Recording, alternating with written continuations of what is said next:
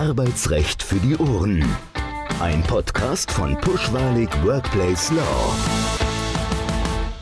Herzlich willkommen zu einer neuen Folge von Arbeitsrecht für die Ohren, dem Podcast von PWWL Pushwalig Workplace Law. Mein Name ist Katrin Scheicht und ich bin Partnerin im Münchner Büro von PWWL. In diesem Podcast spreche ich alle zwei Wochen mit Anwältinnen und Anwälten unserer Kanzlei Gästen aus Unternehmen und mit Spezialisten anderer Fachbereiche über aktuelle rechtliche Entwicklungen mit Bezug zur Arbeitswelt.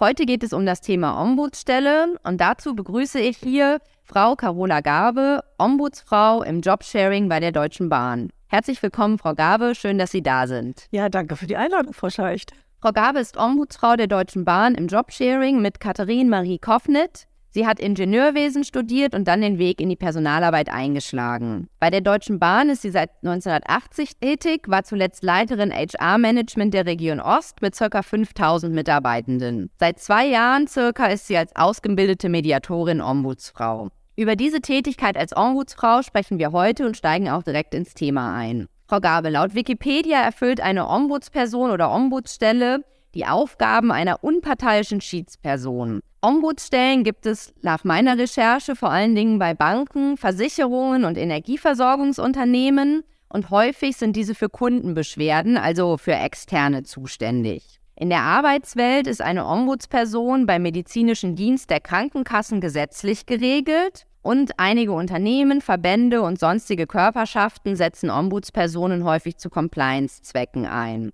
Weitere Regelungen im Arbeitsrecht, außer der Regelung zum medizinischen Dienst, gibt es ausdrücklich nicht. Es gibt Regelungen zu Beschwerdestellen, wie zum Beispiel beim AGG. Und natürlich gibt es auch die Einigungsstelle nach dem Betriebsverfassungsgesetz, zu der es auch eine eigene Podcast-Folge gibt. Gegebenenfalls ist die Ombudsperson wie auch eine Beschwerdestelle dann für Beschwerden von Mitarbeitenden intern zuständig. Regelungen, Vorgaben Statuten oder ähnliches findet man allerdings veröffentlicht jedenfalls nicht. Bevor wir darauf zu sprechen kommen, möchte ich aber dann tatsächlich mit einer eher persönlichen Frage starten und zwar, wie sind Sie denn als Wirtschaftsingenieurin zur Personalarbeit gelangt? Das ist ja nicht der ganz klassische Studiengang tatsächlich für eine HR-Tätigkeit. Nein, das ist ja in der Tat nicht, aber ich habe ja Wirtschaftsingenieurin studiert, was die Mischung zwischen Technik und BWL ist. Ja, und für mich führte der Weg damals, und jetzt muss man mal wissen, wann ich fertig geworden bin, nämlich 1985 und in Dresden studiert habe. Dann weiß man, was das für eine Zeit war. Und ich bin einfach in der Personalabteilung gelandet und habe mich immer mit dem Thema damals Rahmenkollektivvertrag, heute würde man sagen Tarifverträge beschäftigt. Und über diesen Weg bin ich da reingerutscht. Und dann gab es Menschen, Chefs, die gesagt haben, du kannst irgendwie mit Menschen umgehen. Willst du nicht, also willst du nicht hier Personal machen? Also so handfest muss man sich das vorstellen. Und ich weiß, immerhin fast 40 Jahre her. Und wie ist es dann dazu gekommen, dass Sie vom Personal letztendlich als Ombudsfrau tätig geworden sind ja. oder noch tätig sind? Also eine klassische Nachfolgeplanung, würde ich mal sagen. Ja, also können wir ein bisschen einschränken in den Konzernen. Es gibt eine Nachfolgeplanung im Konzern und die Vorgängerin hat den Job fünf Jahre gemacht und dann suchen wir immer ein Jahr, anderthalb Jahre vorher, ob jemand Interesse hat an dem Job, um dann auch zu gucken, ob der geeignet ist. Jetzt ist diese Ombudsperson nicht eine klassische Ausschreibungsstelle, die ist natürlich ausgeschrieben, einfach weil es den Prozess gibt, aber es muss schon jemand mit relativ viel Erfahrung sein, mit einem guten Netzwerk und auch mit einem guten juristischen Grundwissen. Denn natürlich sind die Fälle auch immer von beiden Seiten äh, zu betrachten und mit einem guten Erfahrungswert in Konfliktmanagement, in Sprache und der gesamten Konzerngesamtheit. Ja, und dann ist die Wahl auf uns beide gefallen, muss man mal so sagen. Und witzigerweise ist Frau Kofflet allerdings Juristin. Ja, was macht so das Sharing-Modell auch so krass? Wir sind beide sehr unterschiedlichen Alters und sehr unterschiedlicher Ausbildung, sehr unterschiedlich lange im Konzern. Und das wiederum in der Ombudsstelle zusammen äh, bringt unheimlichen Mehrwert für uns beide, weil wir nicht allein sind, aber glaube ich auch sehr, sehr fürs Geschäft und für die Arbeit an sich. Also das war tatsächlich für diejenigen Hörerinnen und Hörer, die noch nicht die Folge zum Jobsharing gehört haben, die es nämlich auch gibt. Tatsächlich war das auch ein Aspekt, der für das Jobsharing angeführt wurde, dass es ein großer Mehrwert ist, sowohl für Kolleginnen und Kollegen, aber als auch für das Unternehmen, weil verschiedene Qualifikationen und verschiedene Stärken in einer Stelle gebündelt werden. Also schön, dass Sie das auch bestätigen. Wir kommen dann mal äh, tatsächlich zu Ihrer Rolle als Ombudsfrau. Ich würde nämlich gerne besser verstehen, was Ihre Aufgaben sind und mit welchen Themen Sie sich, ohne dass Sie jetzt natürlich Einzelheiten erzählen können, aber mit welchen Themen Sie sich in der Praxis in Ihrem Arbeitsalltag als Ombudsfrau beschäftigen. Ja, wie Sie schon gesagt haben, also das Wort Ombudsfrau, bei denen, die sich damit auskennen, also gerade die Juristen, da gibt immer ein bisschen Runzeln auf der Stirn. Aber diese Stelle an sich ist geschaffen worden vor bestimmt zwölf Jahren aus einem komplett anderen Kontext. Heute würde ich sagen, der Konzern beschäftigt sich intensiv mit dem Thema Konfliktmanagement. Denn was wir tun, ist innerbetriebliche Konflikte zu verstehen und zu managen. Uns rufen also Mitarbeitende aus dem gesamten Konzern an. Und Mitarbeitende ganz klar sind Führungskräfte, sind HRler, sind Betriebsräte und Mitarbeitende, also Lokführerinnen, Zugbegleiterinnen, Mitarbeitende im Büro, wie auch immer, können uns anrufen und wir hören uns das Thema an. Häufig sind das sehr hoch eskalierte Konflikte. Das sind ja keine Dinge, die bei uns kommen. Organisiert und auch festgeschrieben im Konzern. Es gibt zwei Konzernrichtlinien, wo das festgeschrieben ist. Eine Personalmanagement. Da ist klar geregelt, dass jeder Konflikt man sich zuerst an seine Führungskraft, an den HR-Bereich, Betriebsrat und so weiter wendet und dass wir als Eskalationsebene dort drin stehen. Und zum Zweiten gibt es in der Tat eine Konzernbetriebsvereinbarung Mediation. Erzähle ich vielleicht nochmal extra. Die ist bei uns angehangen, das Mediationsthema. Aber ich höre wirklich den Menschen, die rufen mich an.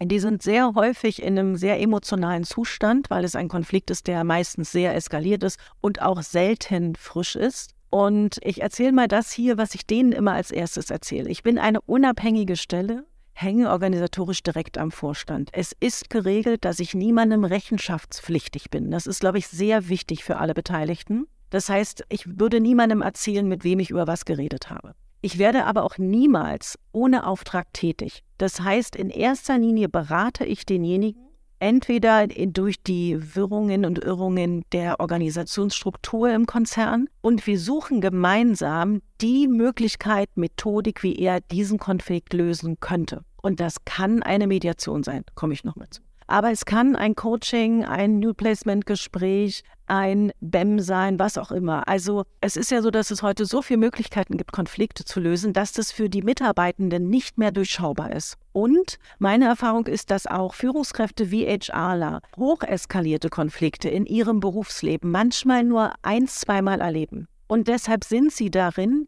wie gehe ich diesen Konflikt dann von Anfang bis Ende an, nicht so sehr geübt. Und dafür sind wir da. Ich höre ganz viel zu und ich mache sehr viel Hilfe zur Selbsthilfe. Man muss mich von der Schweigepflicht aktiv entbinden damit ich tätig werde. Und das tue ich dann auch. Ich begleite Mitarbeitende in Gesprächen, in Konfliktgesprächen, ich begleite Führungskräfte oder auch HRler in allen Themen, die man sich vorstellen kann. Vom Mobbingvorwurf bis zum normalen Konflikt Führungskraft, Mitarbeiter, Mitarbeiter, Führungskraft, bis zum Thema sexuelle Belästigung kann man sich vorstellen. Also alles, bis dass Kollegen, Kolleginnen sich an den Vorstand wenden und eine Beschwerde haben, ja, wo der Vorstand sagt, bitte kümmern Sie sich darum und regeln das Reden mit den Leuten. Wir wollen wissen, was da passiert. Also aus heutiger Sicht ist es ein Ausdruck, wie dieser Konzern mit dem Thema Konfliktmanagement umgeht. Ja, und es ist so, wir sind deutschlandweit die einzigen, die diese Organisation haben. Ja.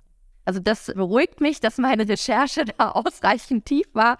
Ich habe versucht, weitere Ombudsstellen zu finden, tatsächlich in Vorbereitung auf unser Gespräch, jedenfalls veröffentlicht. Es mag sein, dass Unternehmen das haben, aber das nicht nach außen tragen. Das möchte ich jetzt gar nicht unterstellen, aber veröffentlicht findet man so gut wie nichts. Genau.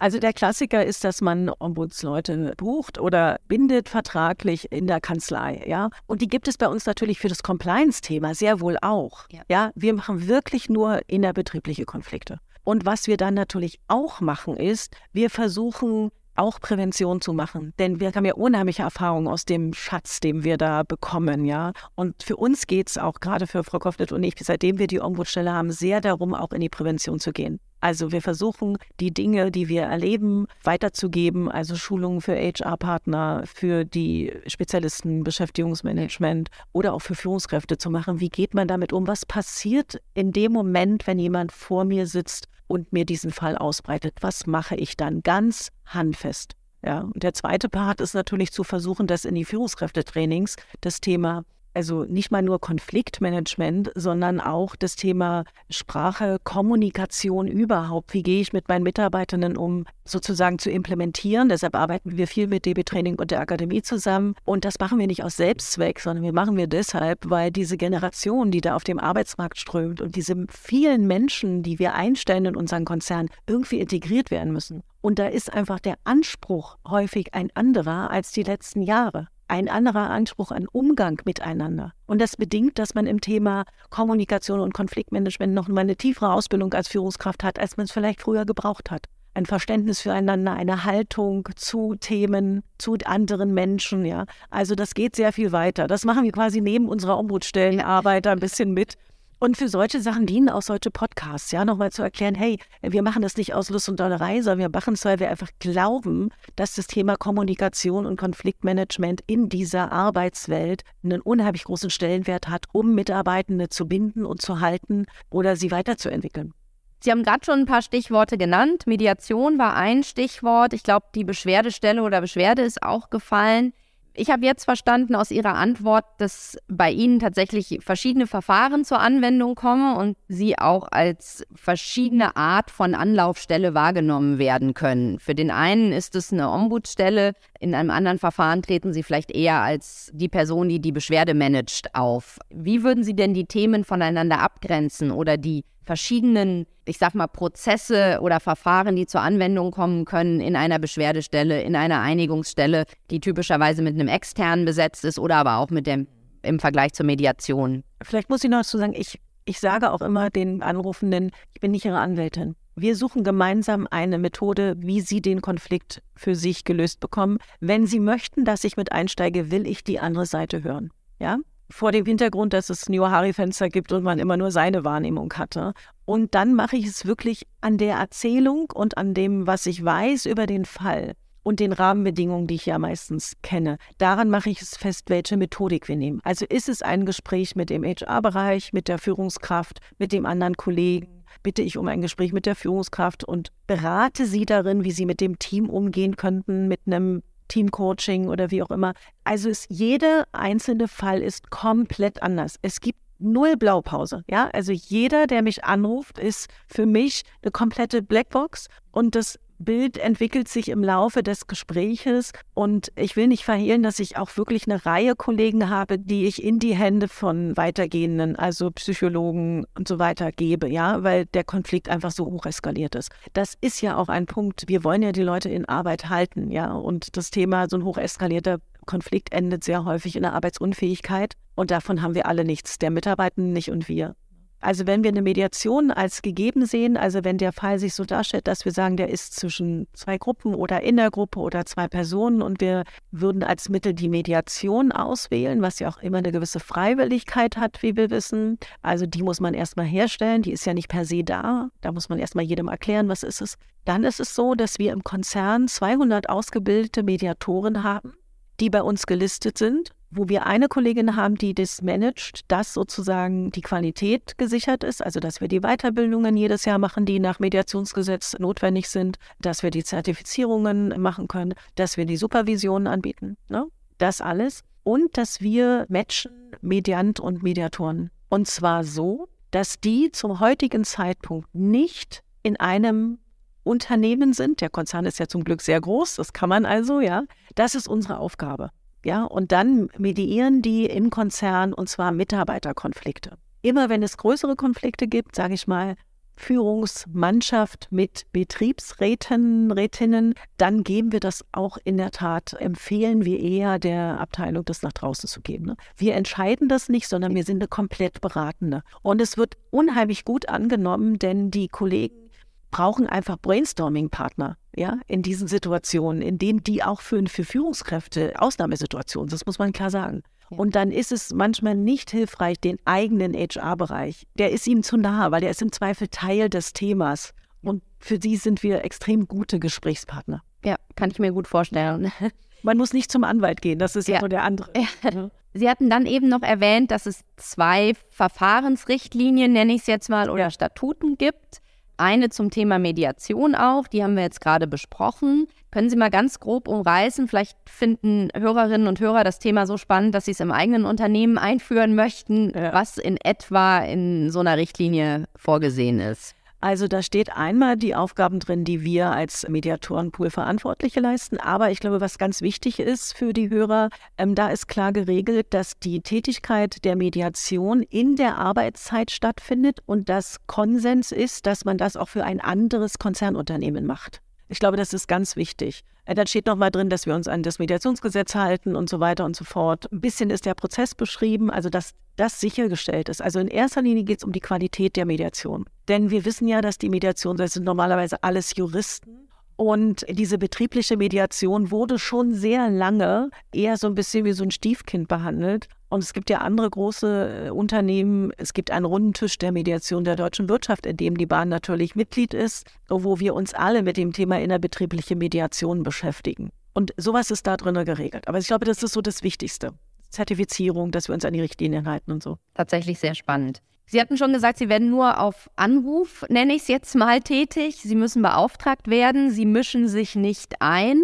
Und ich hatte verstanden, dass Sie dann von ganz verschiedenen Personen im Konzern hinzugezogen werden können.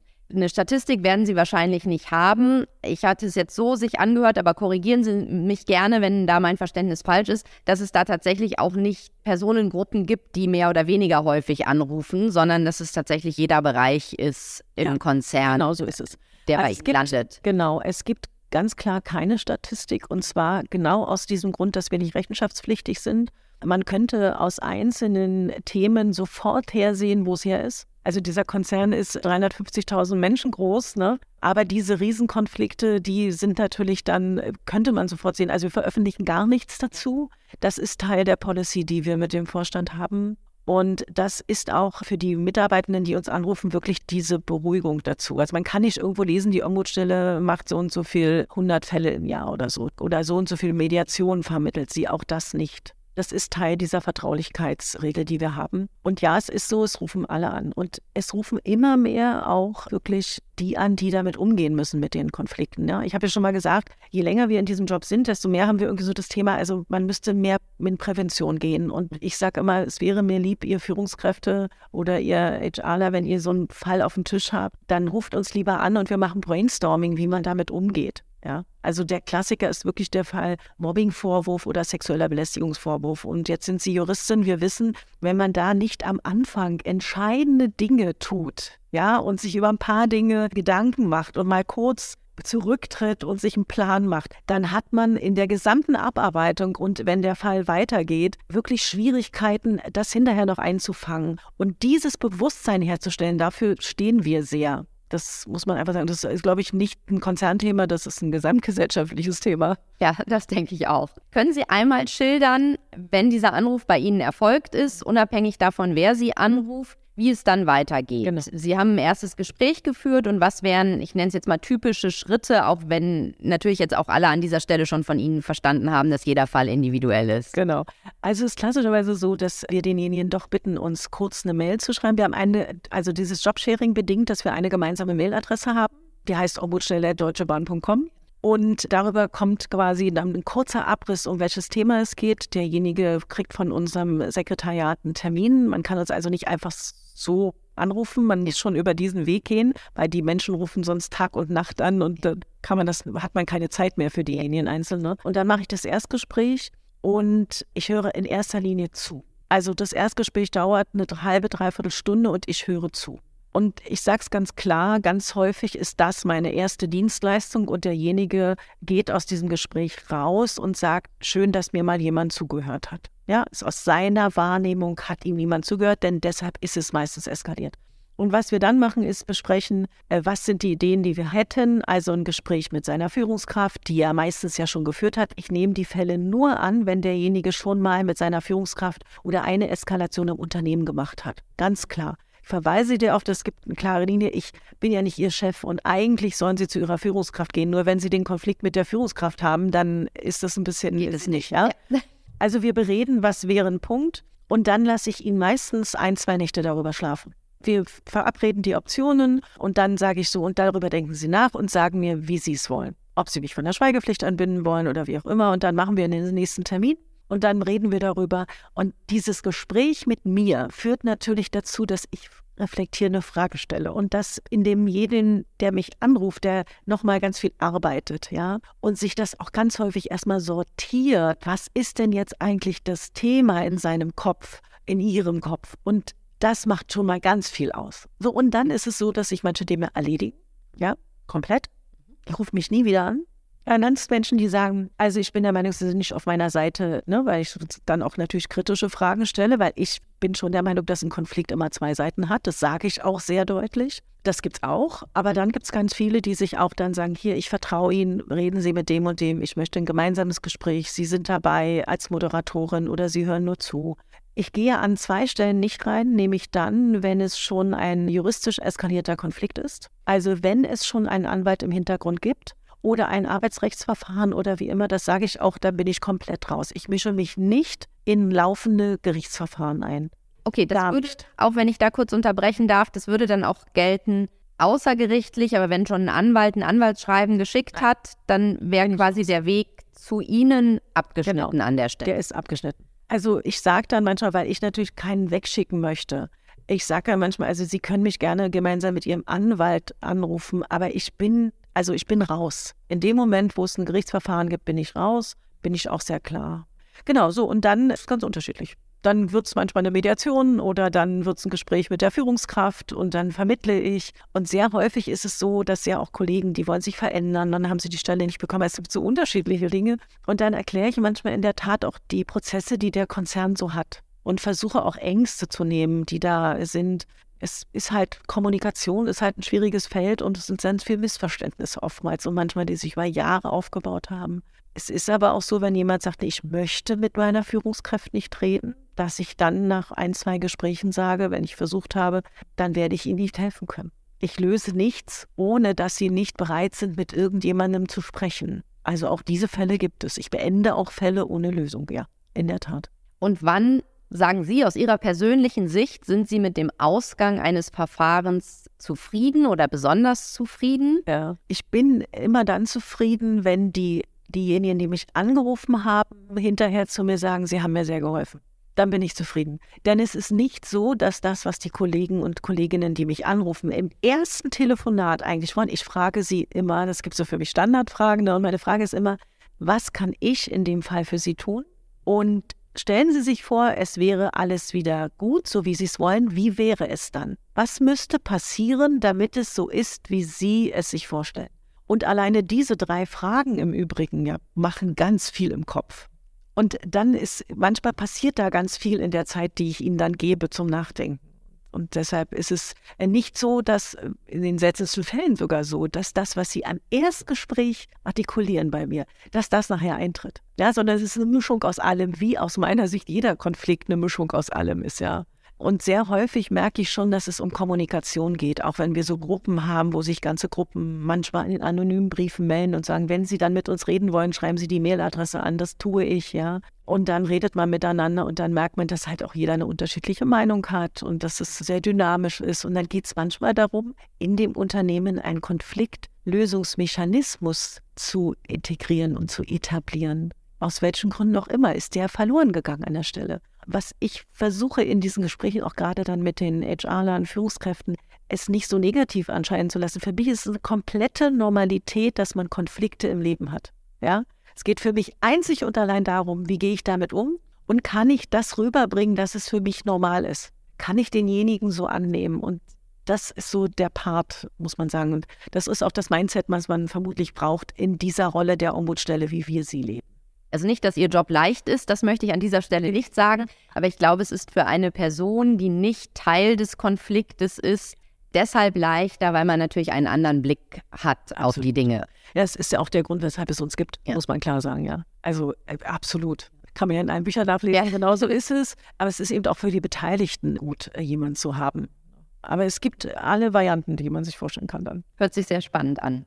Wenn Sie jetzt einem anderen Unternehmen empfehlen würden, jemanden als Ombudsstelle einzusetzen, was würden Sie sagen? Ganz am Anfang hatten Sie es schon so ein bisschen angedeutet. Man braucht Berufserfahrung, man sollte gut vernetzt sein im Unternehmen. Vielleicht können Sie das nochmal zusammenfassen, was so aus Ihrer Sicht die, ich nenne es jetzt mal Qualifikationen in Anführungszeichen, das ist nichts, was man studieren kann und dann sofort ausüben kann als Beruf. Aber was würden Sie sagen, sind diese Qualifikationen, über die eine Ombudsstelle verfügen sollte im Unternehmen?